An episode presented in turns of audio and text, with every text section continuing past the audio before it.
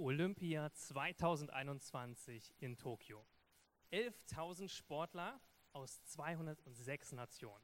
33 verschiedene Sportarten, alles von Hammerwerfen über äh, Kanufahren und Sprinten.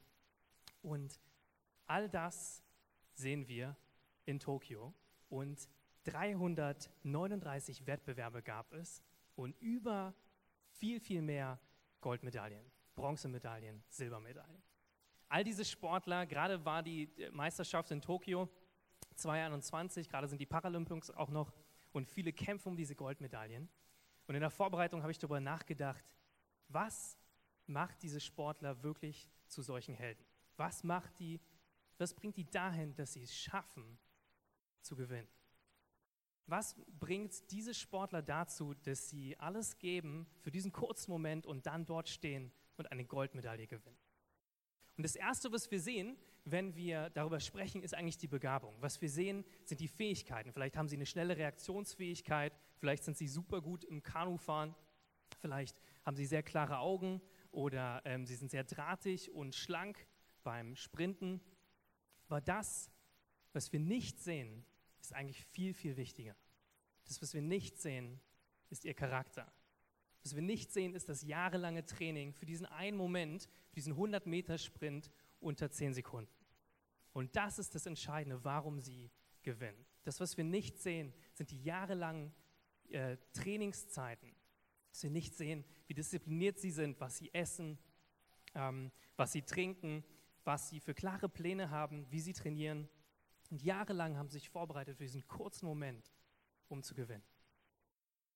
Sie brauchen Charakter, um zu gewinnen. Ja, es stimmt, diese Sportler haben Begabung, sie haben Talente, sie haben all das. Aber ohne den Charakter würden sie es niemals schaffen, durchzuhalten. Ohne den Charakter würden sie es niemals schaffen, dort zu stehen und die Goldmedaille zu gewinnen. Begabung bringt dich vielleicht an die Spitze, aber Charakter ist das, was dich an der Spitze hält.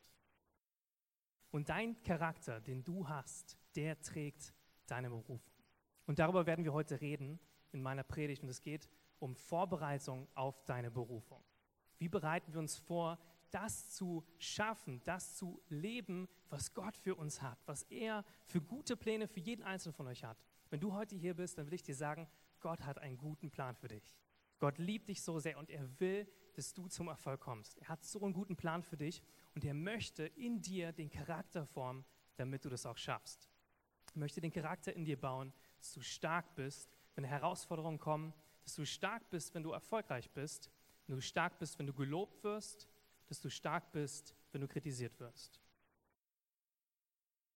Wir werden uns heute am Beispiel von der biblischen Person Josef anschauen, was es bedeutet, in seinem Charakter vorbereitet zu werden für seine Berufung. Und wie wichtig Charakterstärke für Gott ist. Und egal, ob du heute hier zum ersten Mal in der Gemeinde bist oder schon jahrelang in den Gottesdienst geht, Charakter ist super wichtig für dich. Egal, ob du an Jesus glaubst oder, oder überhaupt nicht, was du im Leben erreichen willst, geht nur mit Charakter. Vielleicht kommst du voran, aber du wirst kein gutes Leben leben und kein Leben, auf das jemand zurückschaut und sagt, wow, was hat diese Person Bedeutendes geschafft, wenn du das nicht mit Charakterstärke tust. Und der Weg, den Gott mit uns geht, mit jedem von uns, wie wir gläubig werden, ist der Weg zu deiner Bestimmung. Und das ist ein Prozess aus drei Schritten. Das erste ist, Gott gibt uns ein Versprechen. Gott schenkt uns eine Einsicht darin, was er mit uns vorhat. Wenn wir gläubig werden, sind wir begeistert von dem, was Gott für uns hat. Vielleicht hast du das, vielleicht hast du so einen Traum von deinem Leben, vielleicht hast du einen Traum, was du erreichen willst. In der Politik, in der Wirtschaft, in der Gemeinde, in Familie, in Kunst, in jedem Bereich in der Gesellschaft. Gott hat einen Ruf für dich. Und er gibt dir so einen Einblick, so einen Traum davon, wo es hingehen kann. Die zweite Phase ist die Phase, in der unser Charakter geformt wird, in der die meisten von uns scheitern und die meisten von uns sehr frustriert werden. Und das ist die Vorbereitungszeit. Auch in der Bibel viel beschrieben als Wüstenzeit. Und dann, wenn wir dadurch gehen, kommt die dritte Phase, die dritte Phase der Erfüllung, wo wir leben in unserer Bestimmung. Und in dieser Vorbereitungszeit geht es Gott darum, unser Charakter so stark zu machen, dass wir stark genug sind, diese Berufung zu tragen. Und warum macht er das? Weil wenn er uns sofort das geben würde, was er für uns hat, dann wären wir vielleicht nicht in der Lage, das auszuhalten. Es gibt gute biblische Beispiele dafür, für König Saul zum Beispiel oder Simson, die krasse Begabung hatten, die sehr stark waren, aber weil sie den Charakter nicht hatten, weil sie stolz waren, weil sie ihren eigenen Ehrgeiz so stark hatten, weil sie voller Lust waren, dass sie es nicht geschafft haben, ihre Berufung zu leben und letztendlich gescheitert sind in dem, was sie haben. Der Merkvers für unsere Predigtreihe ist aus Epheser 2, Vers 10 und da steht, in Jesus Christus sind wir Gottes Meisterstück. Er hat uns geschaffen, dass wir gute Werke tun, gute Taten, die er für uns vorbereitet hat, damit wir sie in unserem Leben ausführen. Nun zu der Geschichte von Josef. Das erste, was ich euch erzählen will über Josef, viele kennen vielleicht schon die Geschichte, vielleicht bist du auch hier und du hast die noch nie gehört. Josef war 17 Jahre alt, also sehr jung noch, und da hat er Träume gehabt. Er war begeistert, voller Träume, voller Vision, war jung, begabt, gut aussehend, so wie unser Josef hier in der Gemeinde. Und er war voller Vision, voller Träume. Und er hat geträumt, war so begeistert davon, dass er zu seinen Brüdern gegangen ist und zu seinem Papa und seiner Mama und ihnen gleich davon erzählt. War vielleicht nicht die beste Idee, weil was er geträumt hat, er hat geträumt, dass die Sterne und der Mond und die Sonne sich alle verneigen vor ihm. Das war ein Bild dafür, dass seine Geschwister und seine Eltern sich verneigen vor ihm. Stellt euch mal vor, ihr würdet zu euren Eltern gehen und euch ihnen den Traum erzählen mit 17 Jahren, was sie so sagen würden darüber. Aber das waren Träume von Gott. Das war ein Traum, den Josef vielleicht damals noch nicht verstanden hat. Aber Gott hat ihm da was ins Herz gelegt, was seine Berufung ist als Leiter, dass er Errettung bringen wird, tatsächlich für die ganze Nation in Ägypten und alle Nationen drumherum in einer riesigen Hungersnot und auch seine Brüder und seine Familie gerettet wird durch ihn. Mit 17 Jahren hatte er also diesen, diesen Traum. Und wir sehen aber auch, wenn Josef das erste Mal erwähnt wird, dass Josef wirklich Charakterschule braucht. Das erste, was über Josef in der Bibel steht, ist, dass er mit seinen Brüdern auf dem Feld war, die Schafe hüten. Und was er immer gemacht hat, er hat gepetzt. Er hat immer erzählt, was seine Brüder so Blödes gemacht haben. Ja? Könnt ihr euch vorstellen, wie glücklich die Brüder waren, mit ihm rumzuhängen? Ja? Tatsächlich wenig glücklich. Ja, in der Bibel steht, sie haben ihn gehasst. Sie haben ihn gehasst, weil sein Vater hat ihn mit am meisten lieb. Er hat ihnen auch so ein buntes Kleid gemacht. Das fanden sie auch nicht so dufte. Und sie waren richtig wütend auf ihn. Sie haben ihn gehasst. Sie wollten nicht mit ihm zusammen sein. Und eines Tages passiert es, dass er mit ihnen auf dem Feld ist und sie sind so wütend auf ihn, dass sie sagen, es reicht keinen Bock mehr, diese Petze bei uns zu haben. Wir wollen ihn umbringen. Wir wollen ihn umbringen und wir wollen ihn nie wiedersehen. Einer der Brüder hat gesagt, okay, ist vielleicht ein bisschen too much, bisschen zu viel, lass ihn doch einfach in den Brunnen werfen und später wollte er ihn retten. Hat er nicht geschafft. Und was sie dann gemacht haben, sie haben ihn als Sklave verkauft, eine Karawane, die vorbeigefahren ist, und haben ihn verkauft als Sklave nach Ägypten. Und was das eigentlich bedeutet, wissen wir heutzutage nicht. Das bedeutet eigentlich eine lebende Todesstrafe. Ja? Als Sklave damals bist du immer Sklave. Du hattest keine Chance, überhaupt rauszukommen. Deine Kinder werden Sklaven sein, in die Sklaverei geboren und du hast keine Möglichkeit, frei zu sein. Du hast keine eigenen Rechte mehr, besonders als jemand, der so reich geboren wurde. Ja, unter Jakob geboren wurde, viele Herden, viele, ähm, viele Güter und er war frei. Wenn du weißt, was Freiheit bedeutet und dann Sklave wirst, ist es teilweise noch schlimmer, als wenn du es nicht weißt vorher. Und das alles ist geschehen, weil er diesen, diesen Traum seinen Brüdern erzählt hat und sie so wütend waren auf ihn. Wir wissen nicht, ob das Stolz war, vielleicht war es Naivität, denen das zu erzählen, aber wir wissen auf jeden Fall, dass Gott was in seinem Charakter machen musste. Er musste Demut lernen nicht zu prahlen, dass es nicht um ihn selber geht, selbst wenn Gott ihm eine Berufung geht, gibt, dass es nicht um ihn geht dabei, sondern dass er anderen Leuten dienen soll. Er musste Durchhaltevermögen lernen.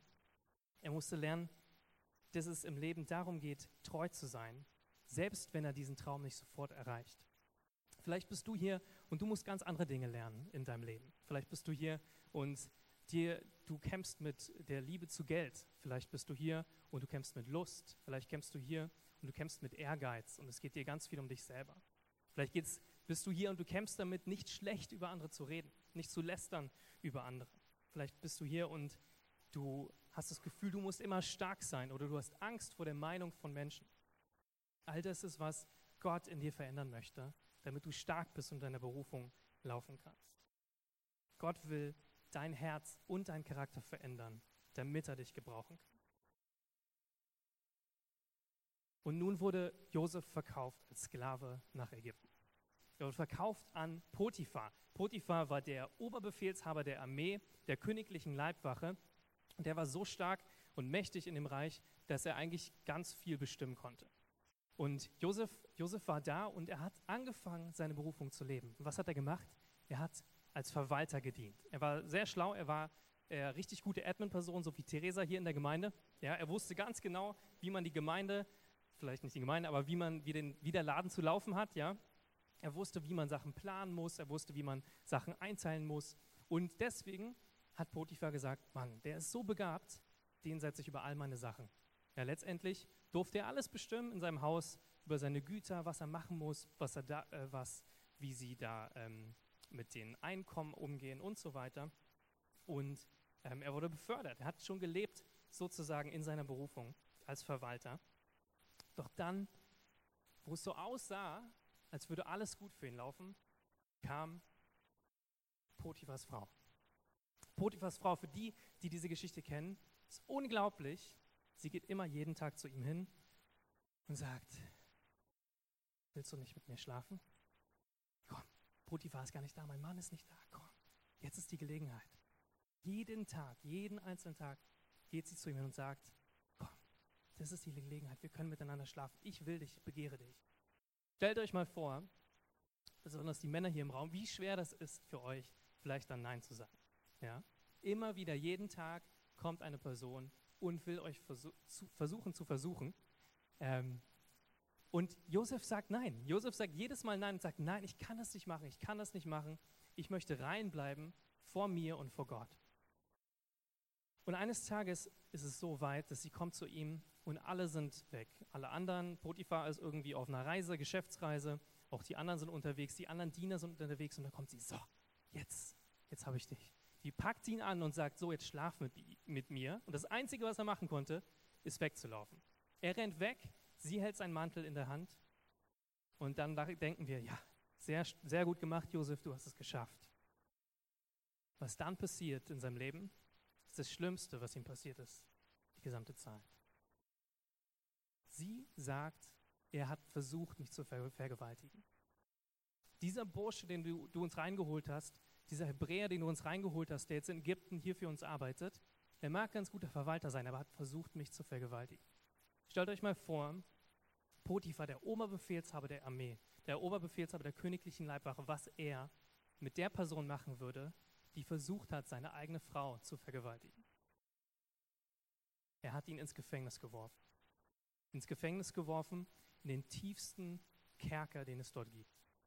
Ja? Es ist wieder wie eine lebendige Todesstrafe. Sie sind nicht nur umgebracht, sondern in dieses Gefängnis geworfen. Silver, du kannst einmal weitermachen. Und in der Bibel steht, dass sie seinen Hals umkettet haben, in Ketten gelegt haben und seine Beine gebunden haben, auch in Ketten. Und wenn du dir vorstellst, heutzutage Gefängnisse, ich war schon mal von meiner Arbeit her in Gefängnissen, ist nicht so wunderbar. Ich habe auch schon mal einen Freund besucht im Gefängnis. Ähm, und die sind aber ganz anders als damals. Ja? Da hast du gutes Essen, du hast Toilette, Hygiene, alles Mögliche. Die Gefängnisse von damals sahen ganz anders aus. Die Gefängnisse von damals, diese Kerker hatten kaum Licht. Diese Kerke, wo er war, da konnte er noch nicht mal aufstehen. Die waren ungefähr 1,10 groß, das heißt, er ist wahrscheinlich so gelaufen da drin und konnte, konnte hatte kein, keine, kein Licht, hatte er, ähm, keine Hygiene. Sie haben teilweise in ihren eigenen Exkrementen gelebt. Das heißt, er musste dort auf Toilette gehen, ähm, alles stank, es wurde nicht sauber gemacht und sie haben ihm gerade genug gegeben, um zu überleben. Gerade genug Wasser, gerade genug Brot, um zu überleben. Und Josef, der diesen Traum hatte von Gott, ist jetzt am Tiefpunkt seines Lebens angekommen. Josef ist da im Gefängnis und er denkt zurück an seine Träume. Was, wie würde es dir gehen, wenn du im Gefängnis bist und du weißt, vor zehn Jahren hatte ich einen Traum gehabt? Ein Traum, den Gott mir gegeben hat über mein Leben, wo ich irgendwann hin soll. Und jetzt kommt der Test. Der Test, den Gott bringt. Und zwar werden zwei andere Leute ins Gefängnis geworfen. Zwei andere Leute vom Pharao, dem König über ganz Ägypten. Zweimal der Mundschenk, das ist so ein Vortester, also einer, der immer das trinkt, was der Pharao erst trinkt. Also für manche von euch vielleicht ein ganz guter Job. Immer den Wein vorher trinken, bevor es der König bekommt.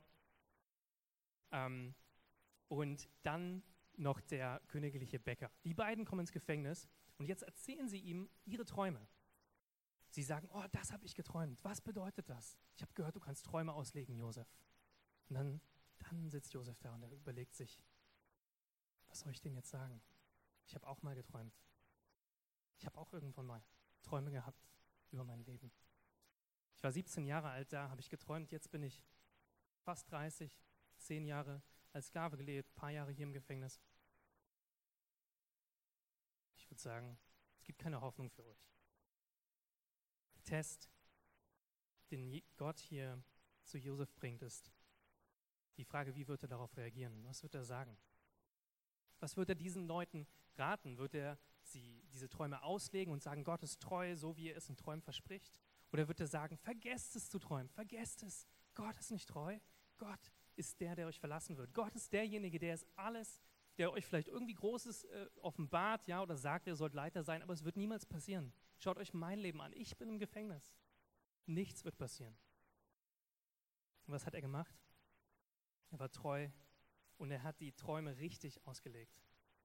Das ist was, was mich sehr begeistert. Ich weiß nicht, ob ich das geschafft hätte in seiner Situation. Und er hat gesagt, dass einer der Beamten, der Mundschenk, der wird wieder eingesetzt werden, der darf wieder den Wein vorkosten. Der Bäcker, der wird hingerichtet. Genauso wie Gott es wollte. Er hat es in der Ehrfurcht vor Gott ausgelegt. Und dann hat er dem Mundschenk noch eine Sache gesagt. Er hat gesagt, bitte vergiss mich nicht. Ich bin schon jahrelang hier im Gefängnis. Wenn du rauskommst, bitte vergiss nicht, ich bin hier im Gefängnis, unschuldig im Gefängnis. Wenn du beim Pharao bist, bitte sag ihm, ich möchte hier raus. Stellt euch das vor. Der wird wieder eingesetzt. Es passiert genauso, wie Josef es ähm, gedeutet hat in dem Traum. Und der Mundschenk vergisst. Ja, er vergisst ihn. Die einzige Chance, frei zu werden, die einzige Person, die ihn rausholen kann, unschuldig im Gefängnis, ist zu vergesslich gewesen. Und erst zwei Jahre später passiert das Wunderbare. Und zwar hat der Pharao diesmal Träume. Der Pharao träumt verwunderliche Träume von seltsamen Kühen und Ehren, die andere Kühe auffressen und Ehren auffressen. Könnt ihr euch alles durchlesen? Und er versteht gar nichts mehr. Hat keine Ahnung. Er holt alle seine Zauberer, alle Leute holt er, die irgendwie ihm das auslegen können. Er sagt, komm, ich muss wissen, was das bedeutet. Ihn beunruhigt das so sehr, dass er sagt, ich muss wissen, was das ist. Und keiner hat einen Plan. Keiner weiß, wie dieser Traum ausgelegt werden kann. Und da erinnert sich der Mundschenk. Da sagt er, oh, voll vergessen. Ich war ja auch mal im Gefängnis und da war jemand mit mir, der kann Träume auslegen. Der hat das gemacht, den musst du fragen. Sie holen Josef raus, duschen ihn, machen ihn schick, ja, dass er auch vor dem Pharao treten kann. Und dann sagt der Pharao, das sind meine Träume, was sagst du? Und Josef legt diese Träume aus, genauso wie Gott es ihm zeigt. Und auch da ist er demütig, er sagt nicht, ich kann gar nichts. Nur Gott kann deine Träume auslegen. Nur Gott kann mir zeigen, was das bedeutet. Letztendlich, die Bedeutung der Träume war, dass es sieben Jahre Hungersnot geben wird in Ägypten und den ganzen, ganzen Ländern drumherum und danach äh, erst sieben Jahre volle, volle Ernte und dann sieben Jahre Hungersnot. Und er rät dem König, du sollst die nächsten sieben Jahre ganz viel, ähm, ganz viel ähm, Getreide anhäufen, damit du genügend hast für die Zeit danach. Und das findet er so gut, der Pharao, dass er sagt, du bist eingestellt. Du bist eingestellt, du bist jetzt der Verwalter über ganz Ägypten. Krasse Erfolgsgeschichte, ja. Vom Gefängnis gerade keine, keine Zukunft mehr, keine Perspektive mehr. Auf einmal innerhalb kürzester Zeit wird er der zweithöchste Mann in ganz Ägypten. Jetzt überlegt euch mal, was passiert wäre, wenn er das sofort gewesen wäre. Ja? Ohne dass Gott diesen, diese, diesen Ehrgeiz, dieses Gefühl, es geht um mich, wo er von seinen Träumen geplant, ge, äh, geprahlt hat vor seinen Brüdern oder so eine Petze war, Hätte er das gleich gemacht, hätte er das geschafft? Wahrscheinlich nicht. Aber Gott hatte in ihm in dieser Zeit Charakter geformt.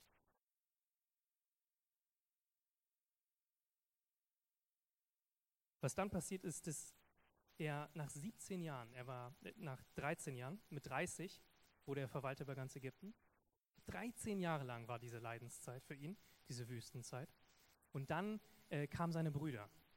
Die, die Hungersnot war so stark, dass nicht nur Ägypten betroffen war, sondern die ganzen Länder drumherum. Und seine Brüder, die ihn damals verkauft haben als Sklave, die haben auch so gelitten unter der Hungersnot, dass sie gesagt haben, in Ägypten soll es Getreide geben. Da gibt es Nahrung, geht dahin und holt uns Nahrung. Und sie gehen dahin und was sie tun, erfüllt den Traum von Josef mit 17 Jahren. Sie werfen sich vor ihm nieder und sagen, wir sind am Verhungern, wir brauchen dieses Getreide. Letztendlich kommt die ganze Familie zu ihm und offenbart, ähm, ganze, ganze Familie kommt dahin und durch Josef wird seine ganze Familie gerettet. Ganz Ägypten, ganze, die ganze Menschheit damals ist, ist vom Verhungern bewahrt worden. Und jetzt kommt noch ein Test für Josef. Seine Brüder kommen nach 20 Jahren. Nach 20 Jahren kommen seine Brüder. Diese Brüder, die ihn verprügelt haben, die ihn in einen Brunnen geworfen haben und die ihn verkauft haben als Sklave. Was würdest du tun, wenn du der zweitmächtigste Mann in Ägypten bist und deine Brüder kommen wieder, die dir das angetan haben? Also mein erstes Gefühl wäre erstmal Rache. Ist vielleicht nicht so göttlich. Ähm, deswegen muss ich noch durch Charakterveränderung gehen. Josef hatte diese Charakterveränderung durchgemacht, hat gesagt, das ist nichts, ich muss mich nicht mehr rächen. Ja, er hatte, ähm, er war so demütig geworden und so dankbar dafür, wie Gott ihn rausgeholt hat aus dem Gefängnis, dass er was ganz Starkes gesagt hat. Und das sehen wir in 1. Mose 45, 4 bis 5. Da sagt er, ich bin euer Bruder Josef, den ihr nach Ägypten verkauft habt. Aber macht euch deswegen keine Vorwürfe. Gott selbst hat mich euch, Gott selbst hat mich vor euch hergeschickt, um euer Leben zu retten. Und später sagt er, was mich betrifft, hat Gott alles Böse, das ihr geplant habt, zum Guten gewendet. Auf diese Weise wollte er das Leben vieler Menschen retten. Wow, was für eine Aussage. Josef war in der Lage, seinen Brüdern zu vergeben für das, was sie ihm angetan hat. Er konnte sein Herz reinhalten und reinigen und hat ihn vergeben für das, was sie taten. Und er hat gesehen, wie Gottes Plan und Gottes roter Faden durch sein ganzes Leben geht. Durch die Zeit, wo er den Traum hatte mit 17 Jahren, zur Zeit, wo er als Sklave bei Potiphar gedient hat, bis zum Gefängnis am Tiefpunkt seines Lebens und jetzt als Verwalter in Ägypten. Also wie können wir so einen Charakter bekommen wie Josef? Wie können wir so wachsen, wie er war und charakterstark werden? Wie können wir solche starken Athleten werden, die trainieren und zielstrebig aufs Ziel hinzugehen, damit sie die Goldmedaille gewinnen? Wie können wir Charakterstärke entwickeln, die uns stark macht? Bevor ich sage, was wir praktisch tun können, muss ich das Fundament dafür legen. Das Fundament für alles, was wir im Leben tun, ist Gottes Gnade. Und es ist das ist nicht unsere Kraft, das ist nicht unsere Stärke, sondern es ist Gottes Gnade, die uns befähigt. Wisst ihr, wir können unseren Charakter eigentlich nicht verändern. Wir sind nicht fähig, das zu tun, sondern Gottes Gnade, Gottes Kraft macht es. Gerade ein tolles Buch gelesen von Judith Smith, Jesus ist, kann ich euch allen empfehlen. Und daran sagt er, Regeln arbeiten am Äußeren, Gnade wirkt im Inneren. Regeln versuchen uns zu zwingen, das Gegenteil von dem zu tun, was wir wollen, während Gnade verändert, was wir wollen.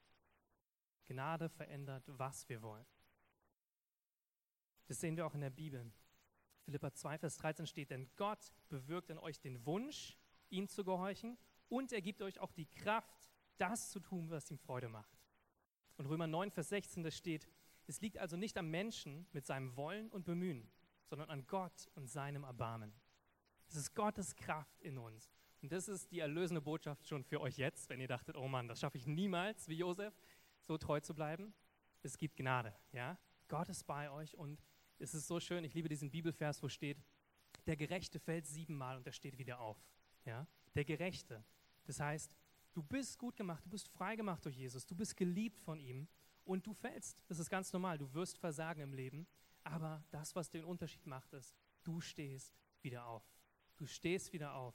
Und es ist Gottes Gnade, die in uns das vollbringt, dass wir ihm gehorchen wollen und dass wir es vollbringen. Und es ist so ein Segen, das zu hören. Es ist so ein Segen. Und ich möchte, dass ihr das, das hört und dass ihr euch das aufschreibt, dass ihr wisst, dass Veränderung in eurem Charakter nur durch Jesus selber kommt. Dass er das macht in euch. Also was können wir lernen? Das erste ist, sei treu im Kleinen und dir wird Größeres anvertraut werden. Josef musste lernen, treu zu sein in kleinen Dingen, bevor er über Größeres gesetzt wurde. Er hatte erst die kleine Aufgabe bei seinen Eltern, die Schafe zu hüten, zu seinen Brüdern zu gehen, ihnen vielleicht irgendwas zu essen zu bringen. Dann später hatte er die Aufgabe, bei Potiphar treu zu sein als Verwalter. Ihm wurde dort alles anvertraut. Und dann im Gefängnis tatsächlich lesen wir, dass auch der Aufseher vom Gefängnis gesagt hat, der ist so begabt, den stelle ich auch als Admin-Person hier an. Der kann das Gefängnis äh, hier managen. Ja? Und dort muss der auch treu sein. Letztendlich treu sein, die Träume von anderen auszulegen, bis er weiter und weiter befördert wurde. Lukas 16, 10 bis 11 steht, wer in kleinen Dingen treu ist, wird auch in großen treu sein. Und wer schon in geringen Angelegenheiten betrügt, wird auch bei größeren Verantwortungen nicht ehrlich sein. Wenn ihr bei weltlichem Besitz nicht vertrauenswürdig seid, wer wird euch die wahren Reichtümer des Himmels verwalten lassen? Wisst ihr, manchmal haben wir einen großen Traum von etwas, wo Gott uns hinführen möchte. Aber wir wissen nicht genau, wie das geht und wie wir da hinkommen. Vielleicht auch bei Josef. Ich bin mir sicher, dass er nicht verstanden hat, was das bedeutet, dass da irgendwie Sonne, Mond und Sterne und die Ehren sich vor ihm niederbeugen. Dass er nicht genau wusste, dass er eines Tages der Verwalter in Ägypten sein wird, die zweithöchste, mächtigste Person Ägypten. Und wenn du heute hier bist und du kennst den Plan Gottes noch nicht für dein Leben, möchte ich dich ermutigen, Gott wird dich Schritt für Schritt da reinführen. Wenn du es noch nicht weißt, wie du da reinkommst, er wird dich Schritt für Schritt hineinführen. Ich möchte dich ermutigen, sei treu in den kleinen Dingen, die Gott dir heute gibt. Sei treu in der Arbeit, die Gott dir gibt. Sei treu mit den Finanzen, die Gott dir anvertraut. Sei treu mit den Beziehungen, die du hast. Ob es Familienbeziehungen sind, ob es Freundschaften sind, ob es ähm, Beziehungen zu VIPs sind, die, die Jesus noch nicht kennen. Sei treu in dem, was Gott dir gibt. Und Gott wird dich über Größeres setzen. Das Zweite, was wir lernen, ist, dein Charakter ist das Fundament für deine Berufung, nicht deine Begabung. Dein Charakter trägt deine Berufung und nicht deine Begabung tragen deine Berufung. Wisst ihr, der Charakter ist das Fundament, auf dem wir unser Leben errichten. Das Fundament, auf dem Gott weiteres bauen kann. Und damit das passieren kann, damit Gott darauf bauen kann, muss er tiefes Fundament in dir machen. Und es gibt so ein tolles Beispiel davon. Das ist einmal der schiefe Turm von Pisa und der Burj Khalifa oder Burj Dubai in, in Dubai. Dubai, das ist der höchste Turm der Welt ähm, mit 828 Metern. Er hat 198, äh, 89 Etagen, also fast 190 Etagen. Das ist das höchste Bauwerk der Welt, was jemals errichtet wurde. Und es ist sehr sandig da. Also ich weiß nicht, die müssen, äh, die müssen sehr gut gewesen sein, das zu errichten und zu konstruieren. Ganz anders ist der schiefe Turm von Pisa. Ja? Den haben sie errichtet, wollten den auch relativ hoch bauen. Geplant äh, war der Turm 100 Meter, aber ab der dritten Etage ist es schräg geworden. Ja? Ab der dritten Etage ist der Turm abgesackt zur Seite, weil sie das Fundament nicht gut gebaut haben. Das Fundament nicht richtig gelegt haben. Da haben sie alles Mögliche versucht, irgendwas dagegen zu stützen, das abzustützen, um den Turm auf die 100 Meter zu bringen. Haben sie aber nie geschafft. Der Turm heute ist 56 Meter hoch. Sie mussten immer wieder rekonstruieren, damit dieser Turm nicht zusammenfällt, damit man ihn auch besuchen kann. Ähm, und er ist immer noch schief. Man sieht das an dem Gebäude daneben, das ist gerade und der Turm selber ist schief. Und genau das ist ein super Bild dafür, wie Gott in uns unser Fundament bauen will. Umso höher du in deinem Leben kommen willst, umso mehr du in deinem Leben für Gott erreichen willst, umso tiefer muss das Fundament sein, das Jesus in dir baut. Umso stärker muss der Charakter sein, den Jesus in dir baut. Weil sonst wird es passieren wie mit dem schiefen Turm von Pisa. Du wirst ab der dritten Etage absacken, wirst zur Seite fallen und du wirst es nicht schaffen, in das hineinzukommen, was Gott eigentlich für uns, eigentlich für dich hat. Gott möchte, dass wir leuchten wie Sterne in der Nacht. Das steht in der Bibelstelle, das steht in Philippa 2. Und Gott ist nicht interessiert an Sternschnuppen, an Sternschnuppen, die man kurz sieht. Wir sind immer begeistert davon, Leute, die was Begeisterndes machen und dann sind sie wieder weg. Was Gott möchte, ist, dass wir wie Sterne sind, die in der Nacht leuchten. Wie Sterne, die dauerhaft da sind und Licht bringen und Hoffnung bringen. Dort steht in Philippa 2, bei allem, was ihr tut, hütet euch von Nörgeleien, Nörgeleien und Rechthaberei. Denn euer Leben soll hell und makellos sein. Dann werdet ihr das als Gottes vorbildliche Kinder mitten in dieser verdorbenen und dunklen Welt leuchten, wie Sterne in der Nacht. Unser Charakter muss zuerst kommen und dann unsere Begabung. Ich habe es vorhin schon gesagt, es gibt gute biblische Beispiele dafür, wo das voll daneben gegangen ist. König Saul, er ist König geworden, viel zu früh, und er hatte immer noch diesen Ehrgeiz. Er hat alle verfolgt, war wütend auf David, seinen Nachfolger. Ähm, er hat selber, war ungehorsam gegenüber Gott. Und das alles ist passiert, weil vorher sein Herz nicht gereinigt war von Stolz, von Eifersucht, von, von dem Gefühl, er muss der Größte sein. Dasselbe Gefühl, was Josef auch hatte übrigens. Josef hat geprahlt mit seinen Träumen, mit dem, was er erreichen wird im Leben. Aber Gott hat, hat diese Dinge aus seinem Herzen rausgemacht, hat es die rausgebracht, damit er diese Berufung tragen kann. Das andere war ein Beispiel von Simson, was ich vorhin erzählt habe, der stolz war, so mächtig, wird in der Bibel beschrieben, dass er alleine mit so einem Ochsenschädel ganz viele Philister erschlagen hat. Also ein mächtiger Kämpfer. Aber er hat ein riesiges Lustproblem gehabt und war so stolz, dieser Mann, ihr müsst das mal durchlesen, dass er, ähm, dass er dachte, niemand kann ihm was, bis er sein Geheimnis verraten hat und einen elenden Tod gestorben ist. Viel zu früh. Und ich glaube, Gott hatte eine viel größere Berufung für ihn, aber er ist gescheitert daran, weil er nicht sich eingelassen hat auf diese Charakterveränderung, die er brauchte. Der dritte Punkt ist, lebe deine Berufung jetzt und warte nicht darauf. Ein gutes Bild gefunden von den EA Games. Da dachte ich mir, da ab hier nur noch vier Stunden Wartezeit. Für alle, die schon mal in Warteschlangen waren, äh, wir lieben es nicht zu warten. Ja? Keiner von uns liebt es zu warten, ob im Supermarkt, ob irgendwo in der Warteschlange, ob am Flughafen, ob äh, auf die Toilette zu warten, ja? wenn ganz viele davor sind. Die Männer haben es immer ein bisschen einfacher. Aber die Frauen, die, die Schlange ist immer sehr lang. Und was ich euch ermutigen möchte, ist, dass ihr jetzt das lebt, was Gott euch gibt und nicht darauf wartet. Manchmal haben wir so ein Bild davon, dass wir passiv abwarten, dass wir uns irgendwie so hinsetzen und warten, ah, irgendwann kommt Gott durch, ich habe diesen Traum, irgendwann kommt vielleicht ein Leiter auf mich zu, der sagt, du, auf dich habe ich die ganze Zeit gewartet, komm und hilf mir. Und wir denken, oh, wie lange warte ich denn hier noch? Und ich kann nichts machen. Ich kann nur warten und sitzen und langweilen. Genauso wie in so einer Warteschlange. Schrecklich. Das Einzige, was man hat, ist sein Handy. Kann man auf dem Handy ein bisschen schauen. Aber es ist, ist es ätzend. Aber das, was ihr machen sollt, ist nein, ihr sollt aufstehen und jetzt eure Berufung leben. Was ich schön finde an der, an der Story von Josef ist, er hat in jedem Bereich seines Lebens, in, jedem, in jeder Saison seines Lebens seine Berufung schon gelebt. Gott hat ihn berufen, Verwalter zu sein. Ja? Er hat das schon gemacht mit den Schafherden Herden seines Vaters, wo er geholfen hat. Dann war er bei Potiphar Sklave und was hat er gemacht? Er hat als Verwalter gearbeitet. Das war auch schon seine Berufung. Er war so gut da drin, dass er den ganzen Haushalt alles geschmissen hat da. Und was hat er gemacht im Gefängnis? Genau dasselbe. Wieder hat er das Gefängnis ähm, organisiert. Er hat schon in seiner Berufung gelebt. Es war nicht nur seine Berufung, als Verwalter über ganz Ägypten zu leben und zu arbeiten, sondern all diese Stadien waren seine Berufung. Das heißt, ich möchte dich ermutigen, du bist jetzt in deiner Berufung. Du bist nicht in einer passiven Wartezeit, sondern in einer aktiven Wartezeit. Ja? Und lebe das, wo, was Gott dir jetzt anvertraut. Sei treu in dem, was Gott dir jetzt schenkt und denk nicht, irgendwann kommt vielleicht das, wofür ich wirklich berufen bin. Nein, Gott lebt mit dir jeden Tag und er hat jeden Tag mit dir gute Pläne und er will die umsetzen. Und er möchte, dass du das jetzt lebst, was er in dich hineingelegt hat.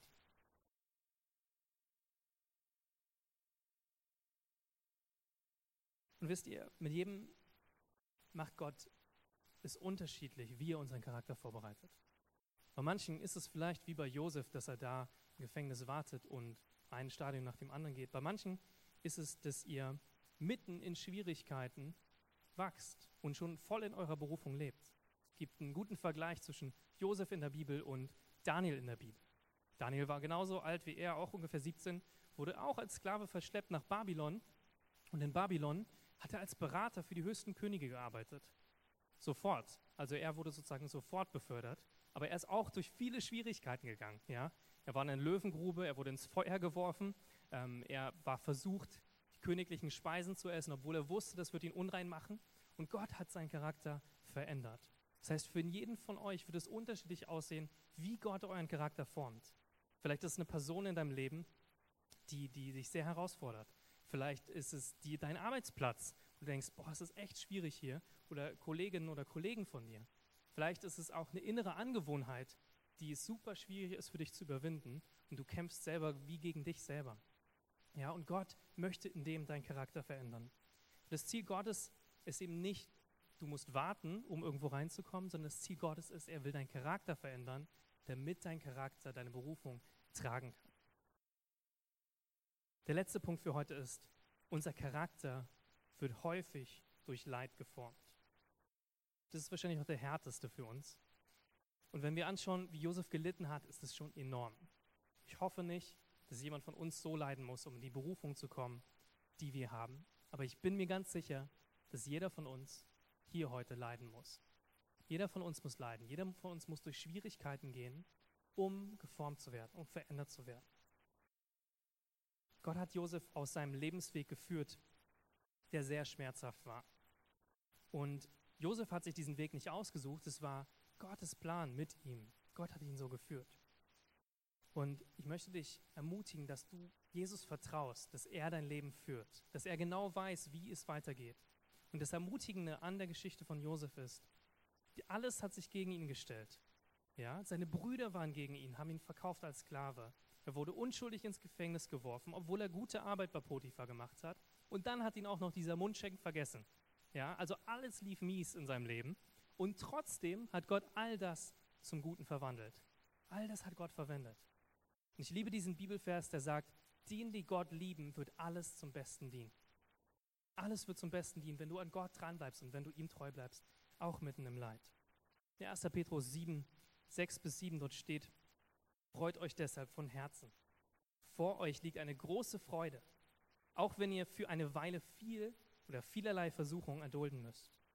Dies dient nur dazu, euren Glauben zu prüfen, damit sich zeigt, ob er wirklich stark und rein ist. Er wird erprobt, so wie Gold im Feuer geprüft und geläutert wird. Und euer Glaube ist Gott sehr viel kostbarer als bloßes Gold. Wenn euer Glaube also stark bleibt, nachdem er durch große Schwierigkeiten geprüft wurde, wird er auch euch viel Lob und Herrlichkeit und Ehre einbringen an dem Tag, an dem Jesus Christus der ganzen Welt offenbar werden wird. Gott bringt dich ins Feuer, um dich zu reinigen und dich zu läutern. Und was passiert ist eigentlich, das Leid zeigt wirklich, was in uns steckt. Spannender, wenn man so einen Ring nimmt. Von außen sieht so ein Ring komplett nach Gold aus. Ja? Aber dieser Ring hat viele Goldanteile, aber hat auch viele Unreinheiten, wie Kupfer, Nickel. Und wenn man den in den Feuerofen bringt, was dann passiert ist, dass all die Unreinheiten sichtbar werden. Das Gold wird flüssig, aber auch die anderen Materialien werden flüssig. Auf einmal siehst du, was an Unreinheiten in dir steckt. Das ist das, was passiert, wenn das Feuer Gottes auf dein Leben fällt.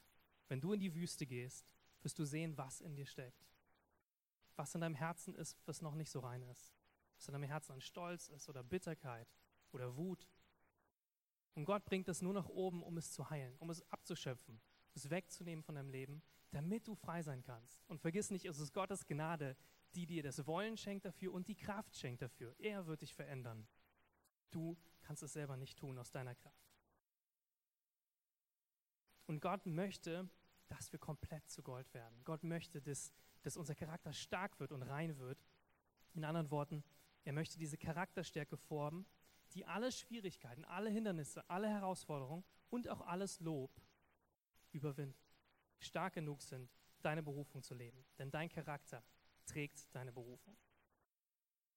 Und Leidenszeiten formen unseren Charakter. Wisst ihr, Leid und Schmerz hat die Möglichkeit, sich zu deformieren, dich kaputt zu machen, bitter zu machen, oder es kann dich transformieren. Es kann dich freisetzen. Es kann dich verändern. Und ich möchte dich ermutigen, nutze deine Leidenszeiten, so wie Josef es getan hat. Auch wenn es super hart ist. Ich sage nicht, dass es, nicht, dass es leicht ist, aber Jesus ist mit dir. Jesus war mit Josef dort im Gefängnis, wo er keine Hoffnung mehr hatte. Jesus ist mit dir heute, wenn du keine Hoffnung mehr hast. Wenn du denkst, es ist unmöglich, dass diese Situation sich ändert. Es ist unmöglich, dass diese Beziehung nochmal funktioniert.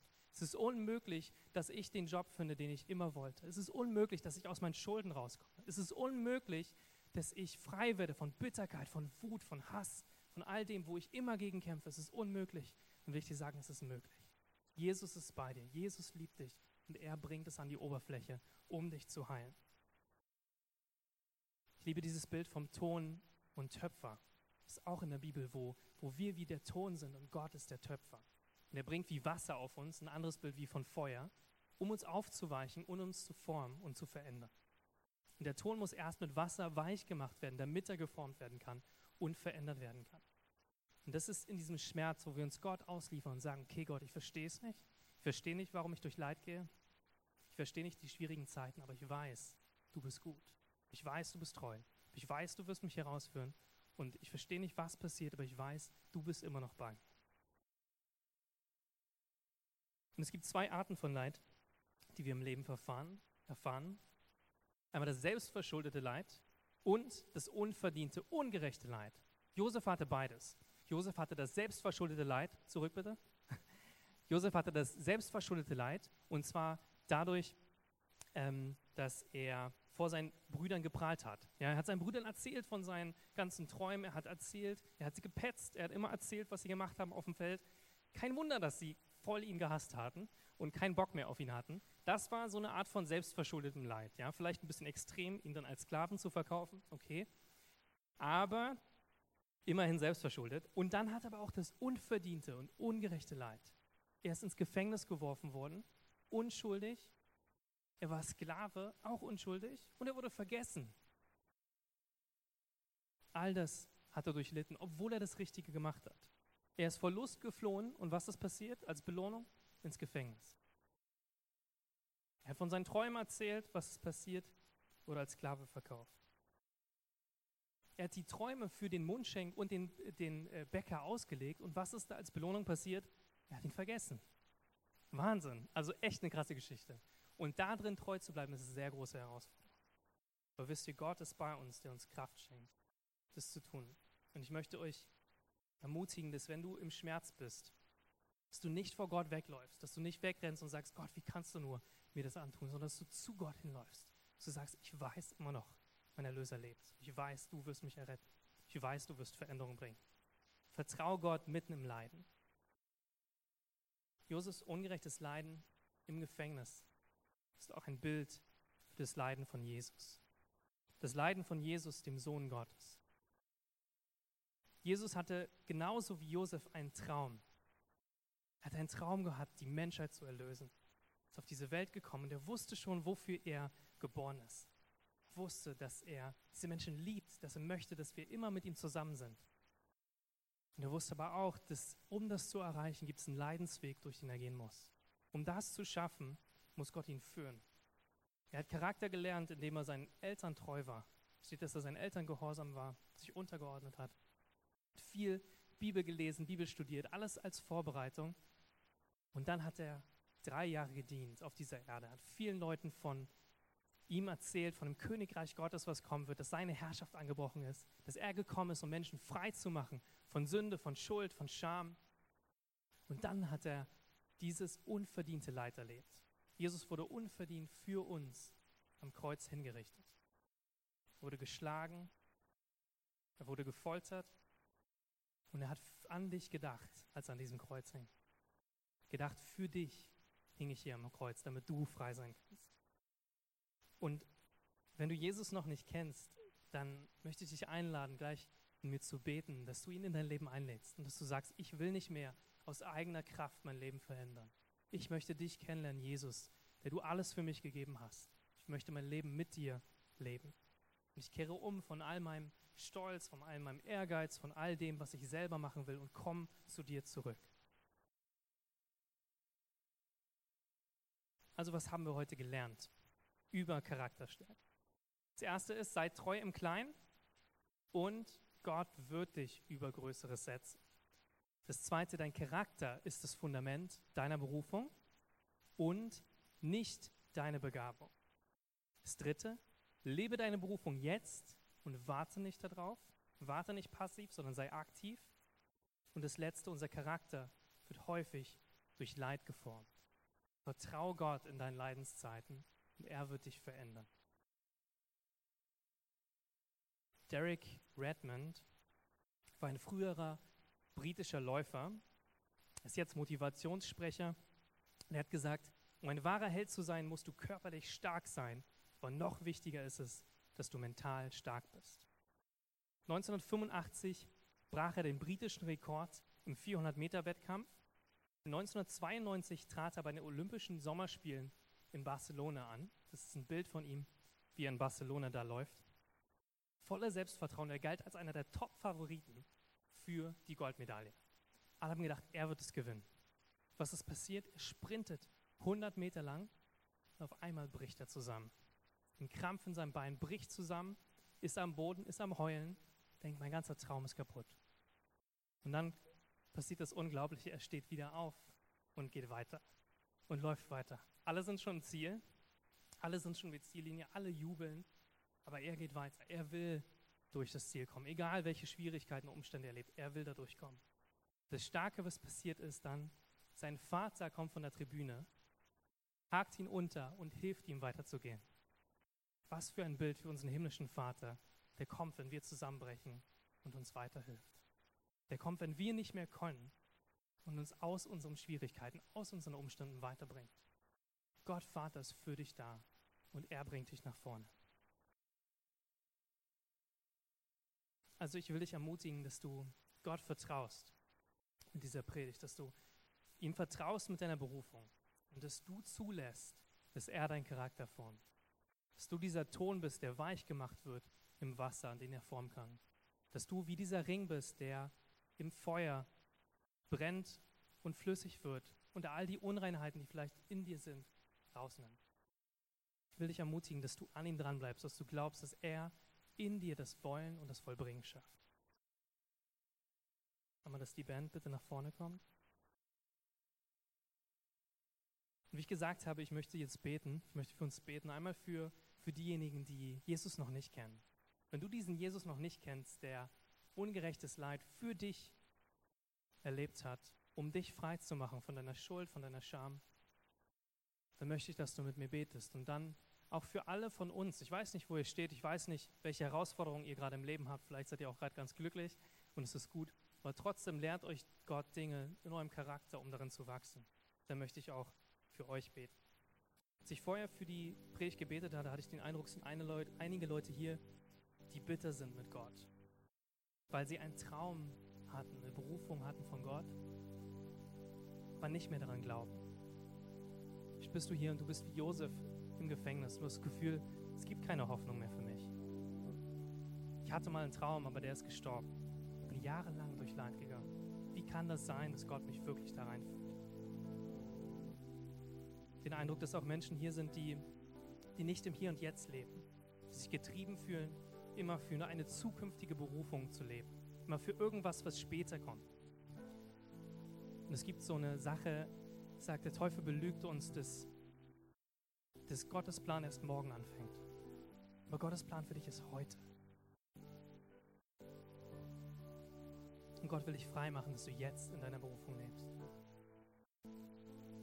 Und ich habe auch den Eindruck, dass Personen hier sind, die feststecken, die immer wieder um denselben Berg herumgehen, die nicht weiterkommen, weil sie nicht das lernen, was Gott sie lehren möchte. Ich möchte für dich beten, dass du dich verändern lässt von Gott. Die letzte Gruppe, die ich empfunden habe, ist, dass Menschen hier sind, die versagt haben. Jeder von uns hat versagt, aber du hast das Gefühl, du hast versagt, Gott kann dir nicht mehr vergeben. Du hast das Gefühl, dass es nicht möglich ist, richtig zu leben. Du bist wieder und wieder gescheitert und immer wieder kämpfst du gegen dieselben Sünden in deinem Leben. Du hast das Gefühl, es ändert sich nichts. Und ich habe den Eindruck, dass Jesus dir die Scham nehmen will dass dir das nehmen will, dieses Gefühl von Verdammnis, von Scham, davon, dass du nicht weiterkommst. Er will dich frei machen. Und besonders empfinde ich, dass einige Leute hier sind, die es nicht geschafft haben, wie Josef vor sexueller Sünde zu fliehen. Nicht geschafft haben, in Reinheit zu leben und du verdammst dich dafür. Und Gott möchte, dass du, nachdem du gefallen bist, wieder aufstehst.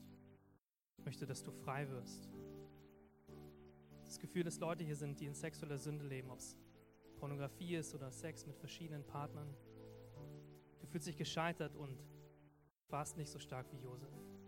Gott will dich freisetzen, dir vergeben und dir Freiheit schenken. So lass uns beten.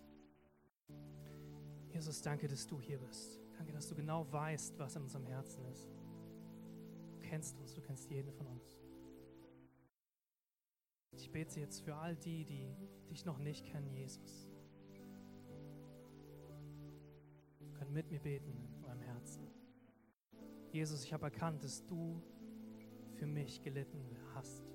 Dass du dein Leben für mich am Kreuz gegeben hast, damit ich frei sein kann. Dass ich es nicht leisten muss, sondern dass du es bereits geschafft hast für mich. Und ich entscheide mich jetzt, dir mein Leben zu geben. Ich bitte dich um Vergebung für all meine Schuld, für all meine Fehler.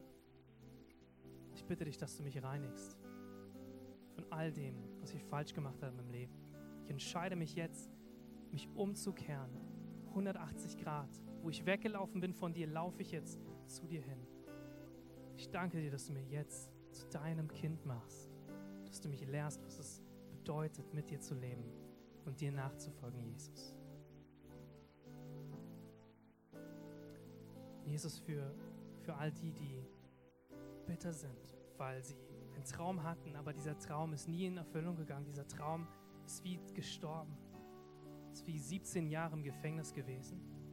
Jesus, ich bete, dass du kommst mit deinem Wind. Ich bete, dass du kommst mit deiner Hoffnung. Komm du und schenk du neue Hoffnung. Danke, dass du der Gott bist aller Hoffnung. Bring dir jetzt diese Bitterkeit. Gib Gott das hin, gib ihm deine Hoffnungslosigkeit, deine Bitterkeit bitte ihn, dass er dein Herz reinigt. Heiliger Geist, komm und nimm du das weg. Nimm diese Hoffnungslosigkeit weg, denn du bist der Gott aller Hoffnung. Selbst wenn wir uns fühlen wie am Tiefpunkt unseres Lebens, wie Josef im Gefängnis und nichts geht mehr weiter, unsere Träume sind vor unseren Augen weggeflossen. Du wirst uns führen, du leitest uns wir sagen dir, wir vertrauen dir mit unserem Leben. Die, die nicht im Hier und Jetzt leben, sondern denken, es wird irgendwann kommen, die Berufung, aber sie ist nicht jetzt hier. Bitte ich, dass du kommst und diese Lüge wegreißt, dass sie ersetzt durch deine Wahrheit, dass jeder Tag von dir geschaffen ist. Und jeder Tag unseres Lebens ist eingeschrieben in dein Buch des Lebens. Und wir laufen in Freiheit, weil wir dich kennen. Und ich bete dafür, dass, dass wir leben können im, im Hier und Jetzt, in dem, was du uns heute gibst, dass wir frei werden können. Und Papa Gott, ich bete für uns alle, die wir durch Wüstenzeiten gehen, durch Schwierigkeiten gehen, wo wir durch Leid gehen, ob es in Beziehungen ist, ob es in Finanzen ist, wo wir immer zu wenig haben, wir verschuldet sind, ob, ob es Charakterprobleme sind, die wir einfach nicht überwinden können. Bete dafür, dass du uns formst. Nimm du weg, nimm du alles weg, was dich nicht lobt, was dich nicht ehrt in unserem Leben. Reinige du uns, damit unser Charakter stark ist, stark ist zu überwinden und rein zu sein, so wie du das machen möchtest. Dass du uns reinigst in deinem Feuer, dass du uns machst wie Gold. Jesus, ich bete für all die, die hier mit Scham kämpfen. Bitte, dass diese Scham jetzt gehen muss in Jesu Namen. Jede Scham, jede Verdammnis muss jetzt verschwinden. Keine Macht hier zu sein. Jesus, wir nehmen jetzt deine Vergebung an, deine Reinigung besonders in dem Bereich von sexueller Sünde, Jesus, von Pornografie oder von sexuelle, sexueller Sünde mit verschiedenen Partnern. Ich bitte dich um Reinigung. Da, wo wir gefallen sind und nicht stark waren wie Josef, bitte ich um Reinigung, Vergebung für jeden Einzelnen hier. Für Reinigung und Vergebung. Wir sagen, Scham ist nicht von Gott, sondern Freiheit und Sieg ist von Gott. Ich bitte für die Kraft deiner Gnade, stark zu sein, in Freiheit zu sein aufzustehen wie Josef und Nein sagen zu können. Danke, dass es nicht hoffnungslos ist, hoffnungslos ist, sondern dass du Hoffnung bringst. Für jedes Herz, was hier hoffnungslos ist. Danke für deine Freiheit. Amen.